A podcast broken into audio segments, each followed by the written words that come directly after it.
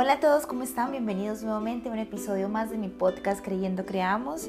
Y hoy, como otro viernes más, nos encontramos aquí en un nuevo episodio donde quisiera compartir con ustedes muchísimos temas de interés. Así que pues los invito a que se queden y compartan conmigo este espacio y este momento que es único, único y especial. ¿Te has preguntado por qué a mí el tiempo no me alcanza para nada? Tengo tantas cosas por hacer tengo mil y una actividades por hacer, siempre decimos eso. No, mi día es, está hecho un caos. Tengo todo patas arriba, mi casa todo está revuelta, nada funciona en mi casa, precisamente porque no tengo tiempo y porque el tiempo no me alcanza. Estoy segura que sí, que sí te ha pasado esto y que si tú estás viviendo un caos similar a lo que te conté, este episodio es para ti. Vamos a hablar hoy sobre el manejo del tiempo, así que espero que te quedes y escuches algunas sugerencias o algunos tips que tengo para ti. Espero lo disfrutes. Hoy quiero que hablemos precisamente sobre el manejo del tiempo y de algunas prácticas que me han funcionado para organizarme en mis tareas diarias o para llegar a ser un poco más productiva en mi día a día. Primero, quisiera contarles que realmente a nivel como personal he vivido este año completamente distinto a los tres últimos años anteriores en mi vida. Y es ahí donde descubrí la importancia del tiempo y la importancia de continuar y de tener como una planeación y una metodología para mi vida, para mi día a día. Al comienzo de este año hice una transición de, mi, de un trabajo donde no requería muchísima planeación y del que paso a un trabajo donde demanda muchísimo tiempo mío y donde requiere muchísima planeación de actividades, de organizar mi tiempo, etcétera, etcétera, etcétera. Son muchas cosas que tengo que hacer durante el día y, y sin una planeación, indiscutiblemente esto no tendría ningún éxito. Es por eso que empecé a practicar muchísimas cosas, empecé a, hacer muchísimas, a adquirir nuevos hábitos en mi vida, porque en realidad era un caos total todo lo que estaba sucediendo y para mí la verdad era como acostumbrarme nuevamente a un campo laboral completamente distinto al que estaba manejando hace, pocos meses. Entonces, eh, también quisiera contarles que todo esto ha sido como ensayo y error. Es por eso que hoy quiero pues contarles un poco más de mi experiencia, cuáles son las prácticas que me han funcionado y qué es lo que de verdad he adaptado y estoy usando para pues mantener un poco más de orden en mi vida y tener una poca más de planeación en todas mis actividades diarias y cumplir con las metas y los requerimientos que yo me propongo. Y bueno, para ello quisiera contarles primero que todo que el punto de partida de un buen manejo del tiempo en el trabajo o en el área de trabajo en el que tú te desempeñes, ya sea en la oficina, ya sea en tu casa, ya sea en cualquier lugar de trabajo, es la organización. La organización de tu sitio de trabajo. Tu ambiente o tu lugar de trabajo debe estar completamente limpio, libre de papeles, libre de contaminación visual, un lugar que te inspire. No hay nada más satisfactorio que trabajar en un lugar que te inspire, un lugar que te ayude a, tener la mente mucho más concentrada, que, te, que tenga muy buena luz, que no haya desorden a sus alrededores, un lugar completamente libre de desorden y de polvo o de cualquier suciedad que pueda interrumpir tus actividades. Entonces, para mí, esa sería la práctica número uno. Yo, por ejemplo, honestamente les digo, yo vivo en un apartamento muy pequeño y la verdad, esto, tengo mi oficina al lado de la cocina. Pero si yo realmente empiezo a trabajar, yo no puedo ver que los platos del desayuno o los platos de la comida anterior estén ahí sin lavar.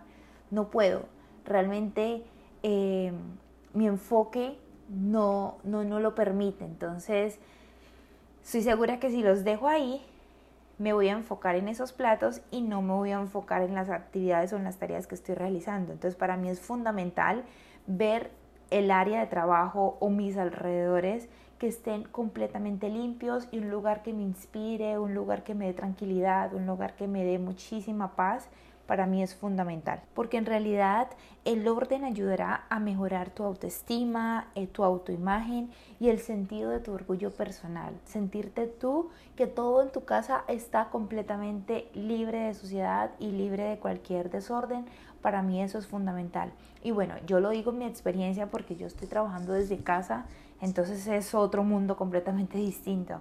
Pero si tú estás trabajando también en una empresa o en tu oficina, en, cualquier parte comercial, también es favorable que tú tengas un área de trabajo limpia, tu escritorio debe estar limpio, que no esté el pocillo del día anterior, cosas que, que obstaculicen tu mente y obstaculicen tu, tu parte creativa y tu, y tu enfoque en lo que realmente importa, que son tus actividades y tus tareas.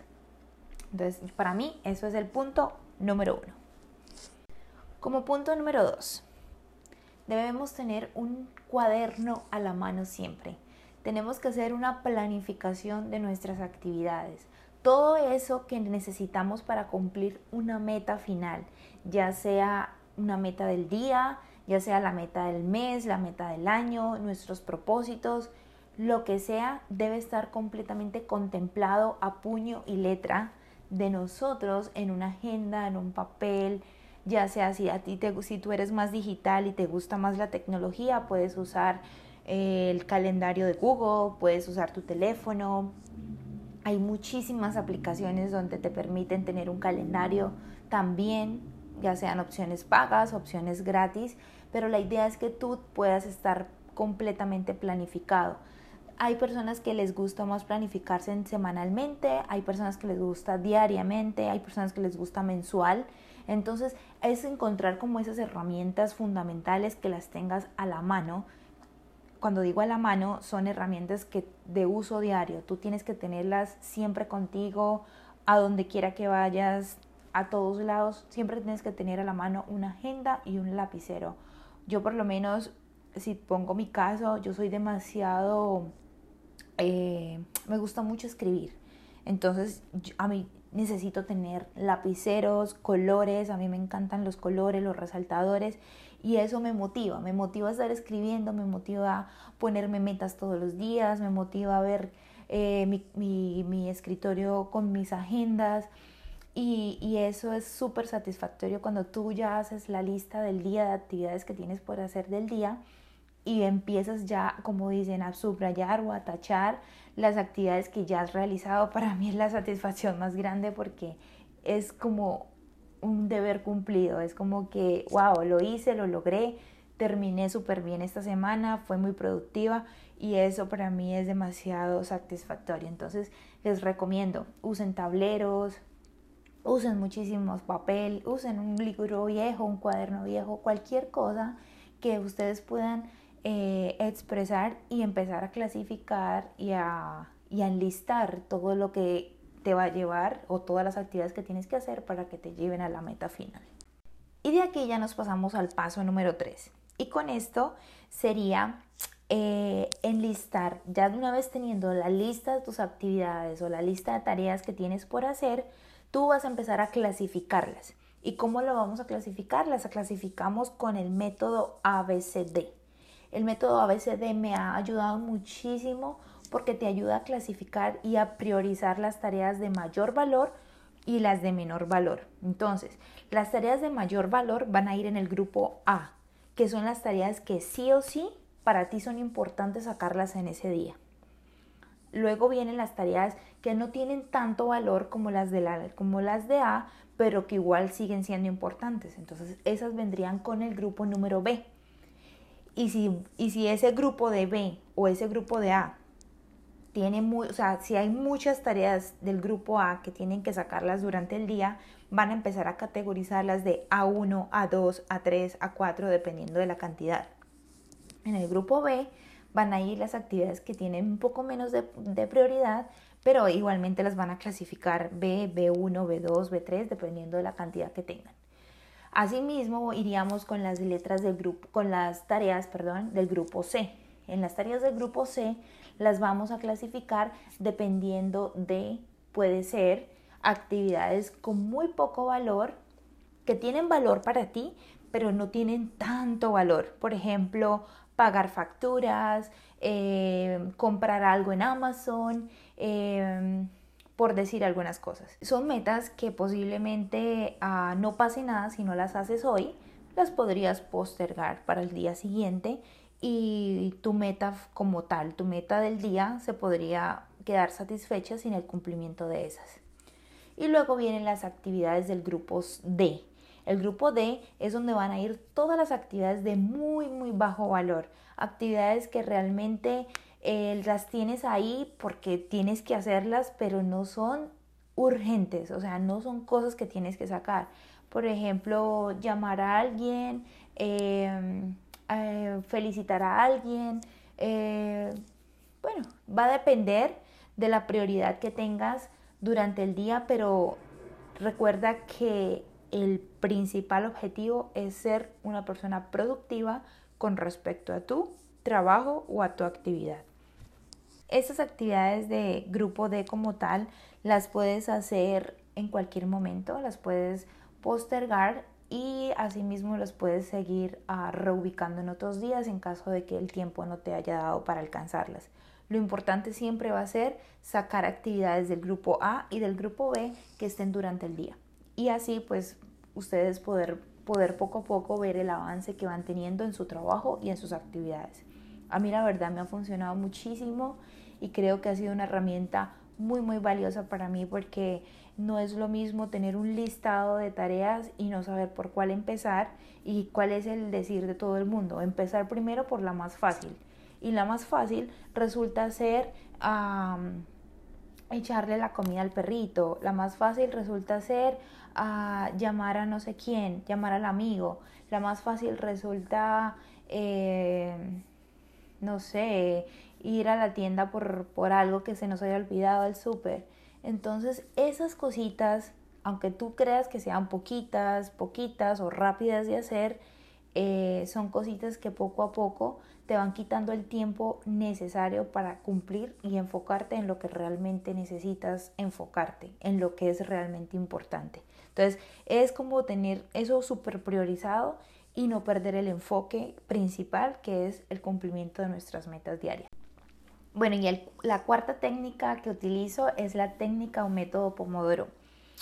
Ha sido de verdad un invento para mí increíble porque para personas como yo que me distraigo con muchísima facilidad, eh, me ayudan muchísimo a poner una alarma y enfocarme continuamente, interrumpidamente en una actividad. Entonces, se los explico así como a grosso modo y es que tú pones una alarma por 25 minutos y eso es un pomodoro. Entonces pones una alarma 25 minutos, luego pones otra y otra y otra hasta completar cuatro lapsos de 25 minutos, que serían cuatro pomodoros. Después de que completes esos cuatro, tú puedes permitir un descanso de 15 a 30 minutos. Descansas ese tiempo, ya sea si tomas el almuerzo o si comes algo de snack, lo que quieras, pero va a ser un lapso de 15 a 30 minutos y después de que terminen esos 30 minutos vuelves y empiezas a contabilizar los otros cuatro pomodoros hasta completar cuatro, a los otros 25 minutos, 25 minutos, 25 minutos hasta completar los otros cuatro pomodoros y así sucesivamente tomas otra vez el descanso de 15 a 30 minutos y estoy segurísima que si tú practicas esto la vida te va a cambiar por completo porque tú te vas a obligar hasta que no suene la alarma, yo no me paro de aquí. O hasta que no suene la alarma, yo no termino esta actividad. Y eso te va a permitir de verdad estar súper enfocado en lo que tienes que hacer y en sacar súper rápido las actividades que tienes programadas. Si tú tienes algo súper urgente, entre cada lapso de pomodoro, entre cada 25 minutos, tú tienes eh, que ir súper urgente al baño, tomar agua o lo que sea, puedes tomar un pequeño lapso de 3 a 5 minutos entre cada, entre cada pomodoro, entre cada 25 minutos, pero solamente hasta 5 minutos, nada más. Solo hasta que te cumplan los 4 pomodoros o los 4 lapsos, te puedes permitir dar ese descanso más grande. como ya les dije, es una técnica bastante efectiva. La he usado, la uso a diario y de verdad eh, nos ayuda muchísimo a acercarnos al logro de las actividades o de las metas que tenemos durante el día. Y bueno, y ya como para finalizar, quisiera pues terminar también contándoles algo que me funciona muchísimo y es emplear pequeños trucos de recompensa. Yo sé que suena muy bobo, pero ayuda muchísimo a la mente a darte como esas recompensas cada vez que termines algo entonces tú no te permites levantarte hasta que de tu puesto de trabajo, de tu silla de trabajo, hasta que no termines una actividad. Tú dices dentro de ti, no, hasta que no termine, no me tomo mi café o si termino me premio con esto que me gusta, como un chocolate, me como esto que me encanta, me tomo un café, me levanto al baño, llamo a mi mamá. O sea, te vas a dar esos pequeños premios o esas pequeñas recompensas después de haber hecho un trabajo o un periodo largo de trabajo. Entonces, esos trucos me funcionan a veces porque engaño la mente, la mantengo enfocada y la mantengo concentrada, sobre todo para, o por lo menos personas como yo que sí que me cuestan muchísimo estar así súper enfocado en una sola actividad al mismo tiempo. Entonces, les recomiendo esto de verdad, practíquenlo, háganlo, podrá sonar cliché y todo como quieran, pero el tiempo es algo que invaluable. El tiempo es de verdad tan, tan, tan valioso para las personas que lo aprendemos a valorar o que lo aprendemos a apreciar, que, que te lo juro que cuando tú te des cuenta del valor que tiene el tiempo, tú no vas a desperdiciarlo pensando en tonterías, tú no lo vas a desperdiciar pensando en cosas que no te van a aportar nada positivo a tu vida revisen sus agendas, revisen sus prioridades. Estoy seguro que cuando decimos ese, esa, esa frase que te decimos usualmente, tengo mil cosas por hacer, en realidad si tú te pones a enlistarlas no van a ser mil, sino van a terminar siendo 10, 12, 15 más o menos, pero no van a ser, nunca van a ser mil actividades o mil tareas. Entonces, no le proyectes eso a tu mente, no le digas tengo mil cosas por hacer porque pues así mismo la mente te va a enviar esas señales de que, tu, de que tu día es un caos, de que tu casa es un caos. Entonces prioricen las cosas, recuerden organizar su ambiente de trabajo, recuerden tener siempre un ambiente muy, muy limpio, muy cálido, muy, un ambiente de verdad que los ayude, que los impulse, que los motive y que les abra muchísimo la mente para que puedan expandirla y puedan lograr todo lo que quieren durante el día.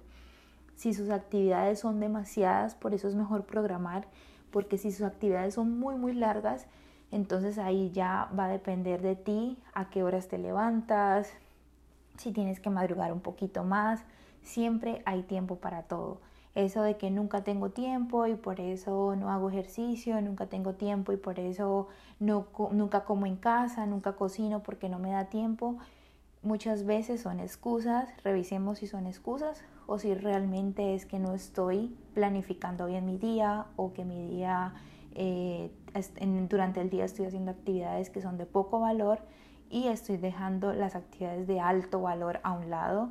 Entonces por eso el día no me está alcanzando para hacer o para que sea más productivo.